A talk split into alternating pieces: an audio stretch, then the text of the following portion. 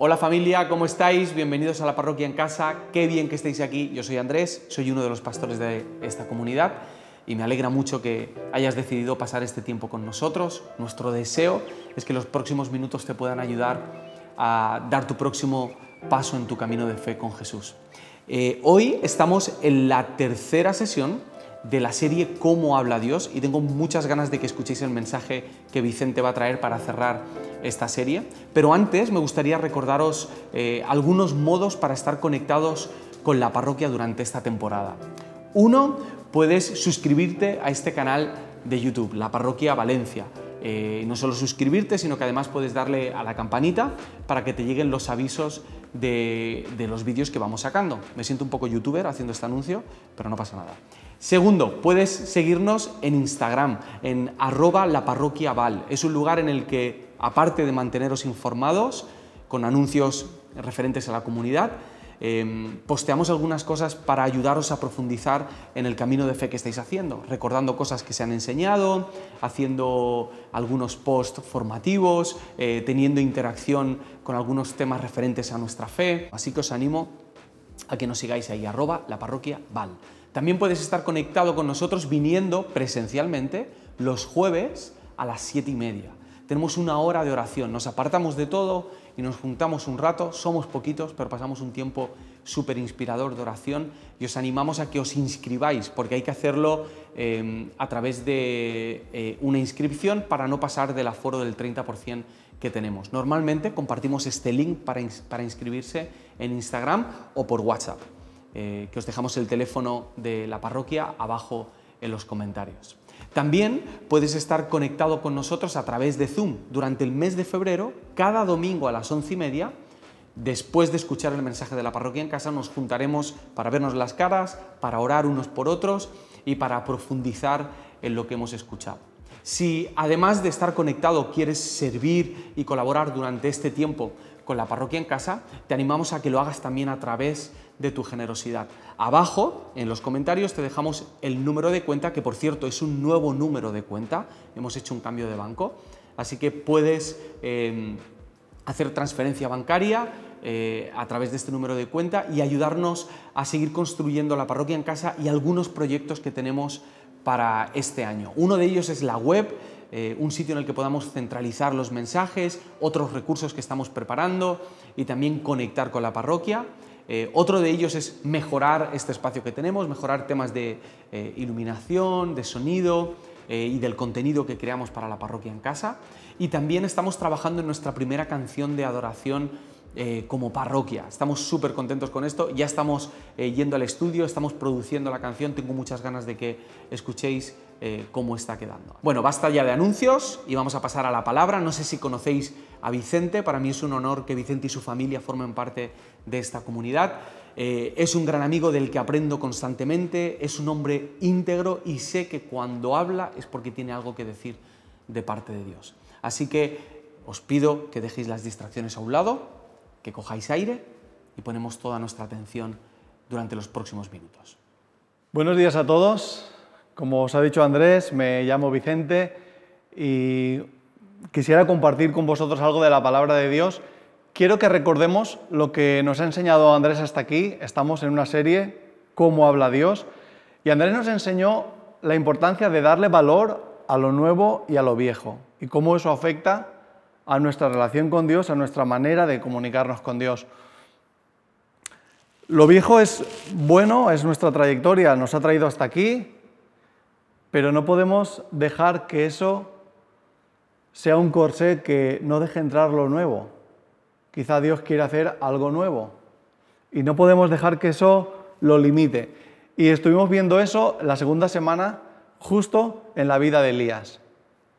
El Señor trató con él y en la primera experiencia hubo fuego, hubo tormenta.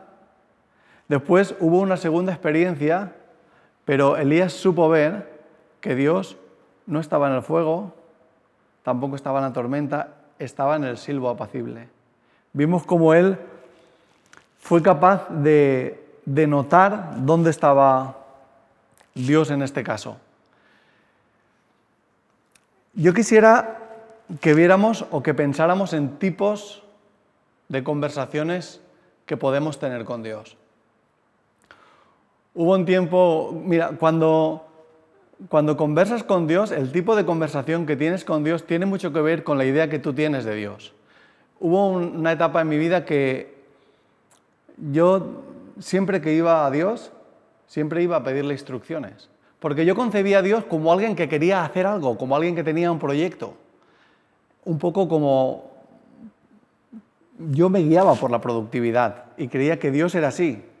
Entonces yo siempre iba a pedirle instrucciones. Pero cuando fui comprendiendo más cómo era Dios, entonces ya iba disfrutando de otro tipo de conversaciones. Había conversaciones en que yo podía sentir el amor y la ternura de Dios. O otras conversaciones, yo necesitaba perdón y notaba el perdón de Dios, el consuelo de Dios. O a veces, como, yo entraba a Dios sin un guion y, sin, y sin algo que yo ya tuviera pensado de cómo iba a ser eso, a lo mejor venía carga y intercesión por otras personas. Dentro de todos esos tipos de conversaciones, puede ser que a veces entres a la presencia de Dios porque tienes que tomar una decisión y quieres saber qué te dice Dios, quieres la guía de Dios, quieres saber la voluntad de Dios. ¿Cómo tomar una decisión en el mundo de hoy? No sé si te resulta fácil o difícil tomar decisiones. Tomar una decisión que va a tener consecuencias difíciles de encajar para ti es difícil. Y no sé, mira conmigo el mundo que tenemos hoy. El mundo está cambiando a una velocidad a la que no, no, podemos igualarlo. El mundo está lleno de cosas nuevas, de condiciones nuevas. Los problemas son nuevos. Nunca como, como hoy en día el mundo había estado tan conectado. Nunca había estado tan globalizado. Los problemas que hoy tenemos no los teníamos en el pasado. Tenemos problemas nuevos. No sé si. No sé si tú tienes una decisión ahora. No sé si también te das cuenta de cómo nos afecta aquí lo nuevo y lo viejo. Mirar atrás, mirar el pasado, mirar la historia, podía ser lo viejo, podía ser tu sabiduría, podía ser tu manera de entender. Pero si el mundo está cambiando y los problemas y las cosas son nuevas. ¿Cómo mirar atrás no te puede ayudar? Es difícil hoy tomar una decisión. Tu sabiduría humana no sirve, no sirve, se queda corta para tomar una decisión hoy.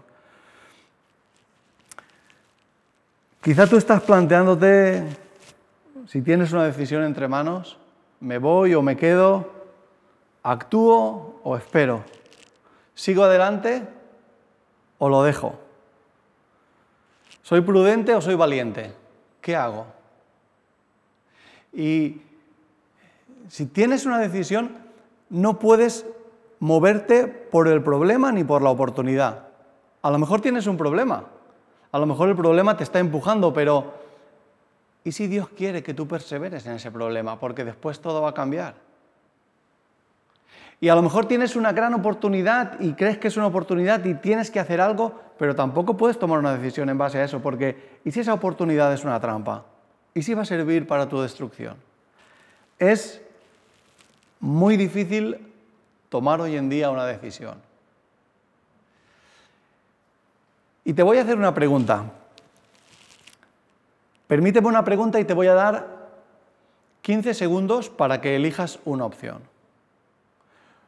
Cuando te enfrentas a tomar una decisión, ¿qué buscas? Te voy a dar tres opciones. ¿Buscas lo mejor para ti? ¿Buscas lo mejor para Dios o la voluntad de Dios? ¿O crees que las dos opciones que te he dado son lo mismo? ¿Crees que lo mejor para ti es la voluntad de Dios? Párate un momento y piénsalo.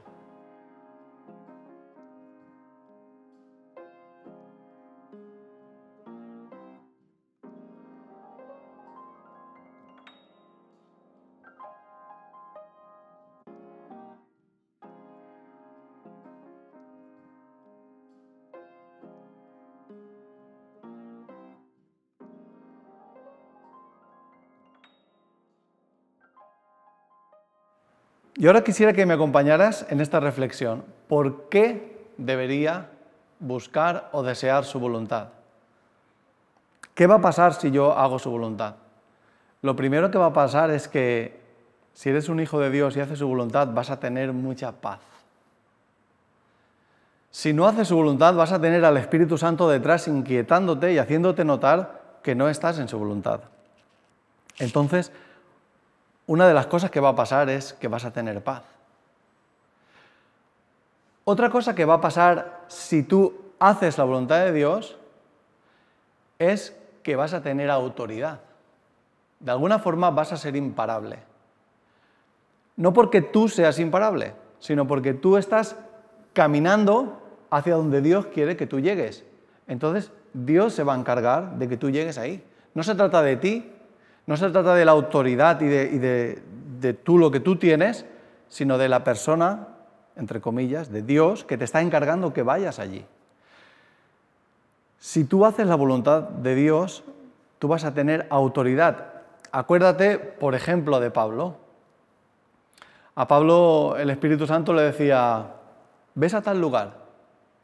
Y aunque tuviera mil dificultades, no había ni cárcel, ni enfermedad, ni tormenta, ni nada podía detener a este hombre. No porque él era un fenómeno, no, porque era Dios el que estaba empeñado en que eso sucediera. Y párate y piénsalo. Puede haber, puede haber mejor motivación que saber que vas a ser imparable, que saber que vas a tener paz. Pues déjame que te diga una cosa. Todas estas motivaciones no son los motivos por los cuales tú y yo deberíamos buscar la voluntad de Dios.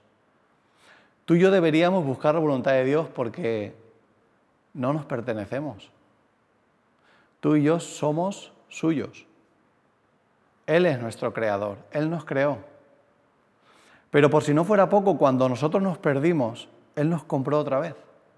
Y nos compró a un coste muy alto el del, sufrimiento y el sacrificio de Jesús en la cruz. Somos suyos. Esta debería ser nuestra verdadera motivación.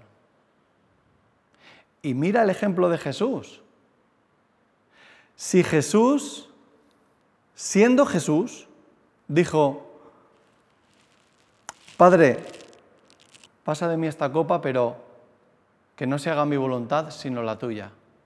Si Jesús, siendo Jesús, decidió dejar su voluntad a un lado y hacer la voluntad del Padre, entonces, ¿qué deberíamos hacer tú y yo? Si Él, siendo Jesús, hizo eso.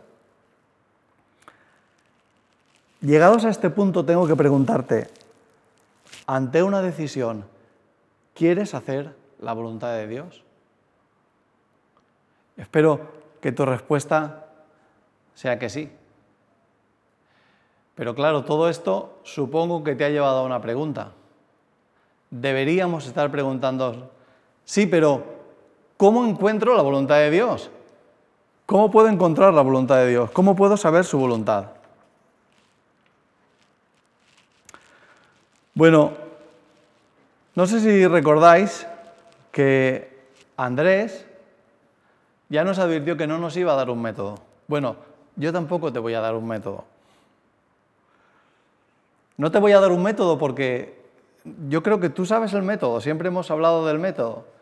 El método para conocer la voluntad de Dios es conocer la palabra de Dios, saber qué dicen los consejeros, pedir consejo y ver las circunstancias de tu vida.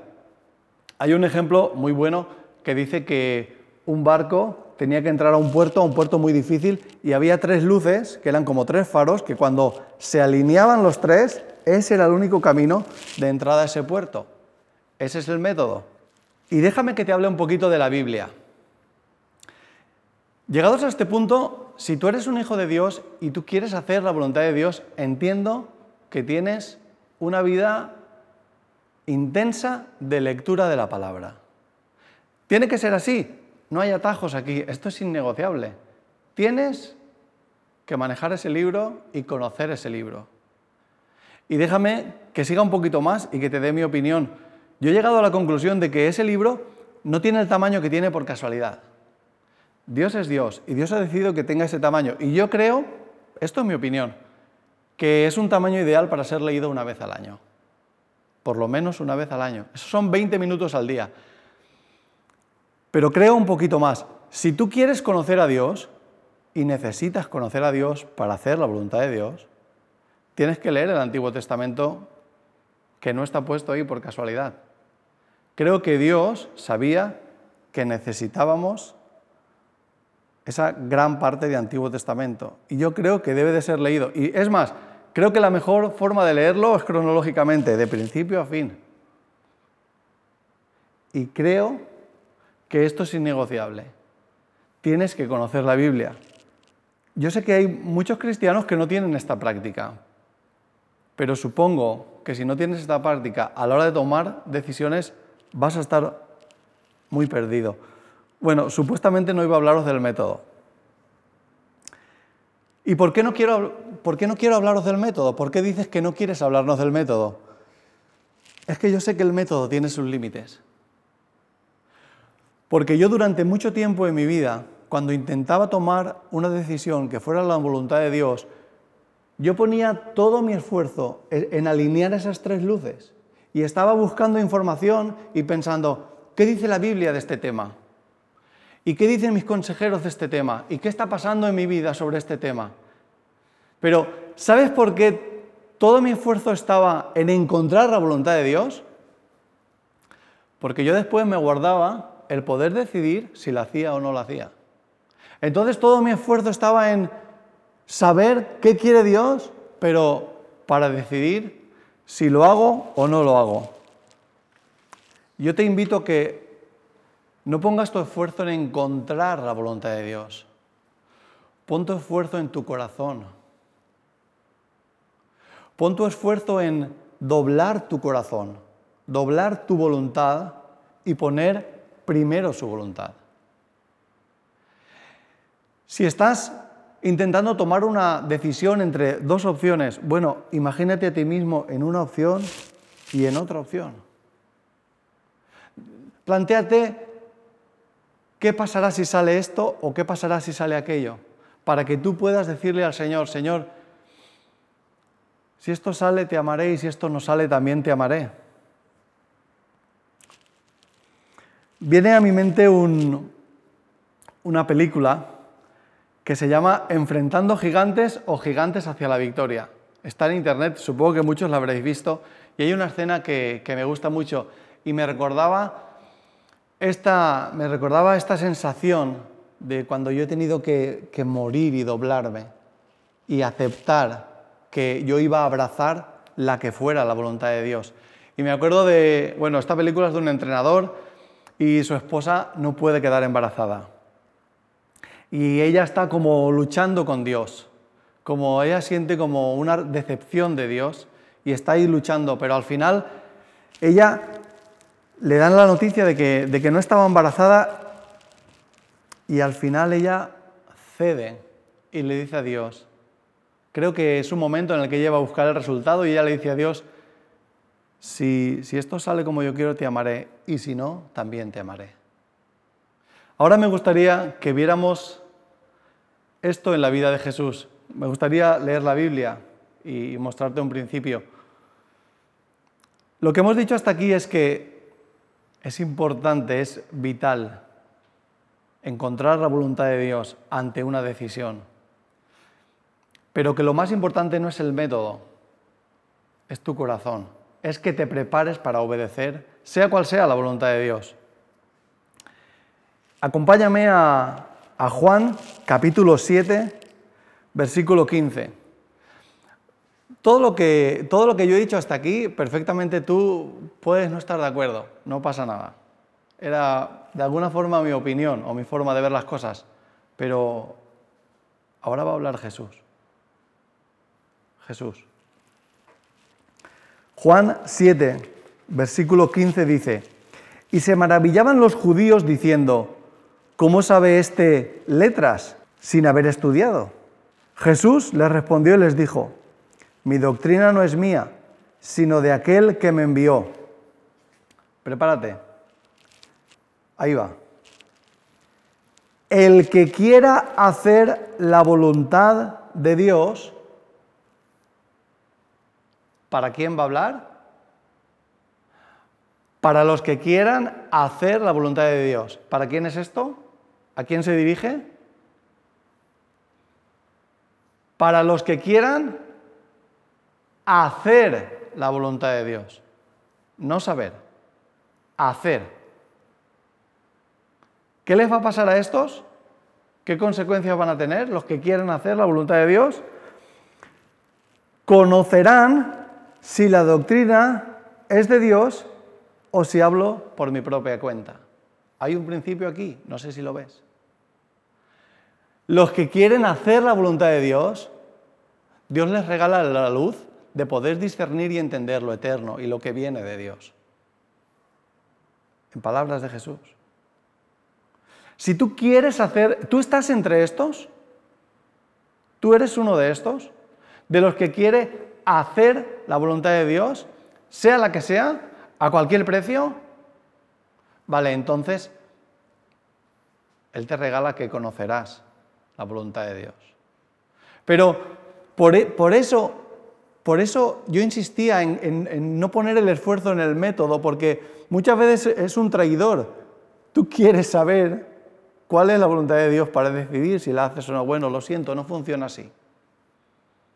Tú tienes que doblegar primero tu corazón y disponerte a hacer la voluntad de Dios. Y los que quieran hacer la voluntad de Dios conocerán si esto viene, lo que viene de Dios o lo que no viene de Dios. Claro que necesitas conocer la palabra. Claro que necesitas consejeros. Claro que necesitas leer en tus circunstancias, en lo que te está pasando, eh, qué hilos está moviendo Dios. Claro que sí, pero por encima de todas las cosas, tú necesitas disponer tu corazón para obedecer la voluntad de Dios. Claro, hemos venido por el camino de las decisiones, pero ahora aquí hay una cruz. Y hay una cruz para que tú y yo muramos. Para que tú y yo muramos a nuestra voluntad y a nuestros deseos. Claro, no podía ser de otra forma. Somos discípulos de Jesús, estamos aprendiendo de Jesús. Y Jesús puso su voluntad a un lado y hizo la voluntad del Padre. Esta cruz es para ti y para mí tú quieres hacer la voluntad de Dios por encima de la tuya, entonces te será revelada la voluntad de Dios. Asume que Dios te ha amado. Asume que Él sabe que es lo mejor para ti. Asume que su voluntad es lo mejor para ti. Y yo deseo con todo mi corazón y lo deseo para ti, que por la noche, cuando llegues a casa, cuando te acuestes, cierres tus ojos y digas, hoy he hecho la voluntad de Dios. Y hoy yo estoy viviendo en la voluntad de Dios para mí. Que Dios os bendiga.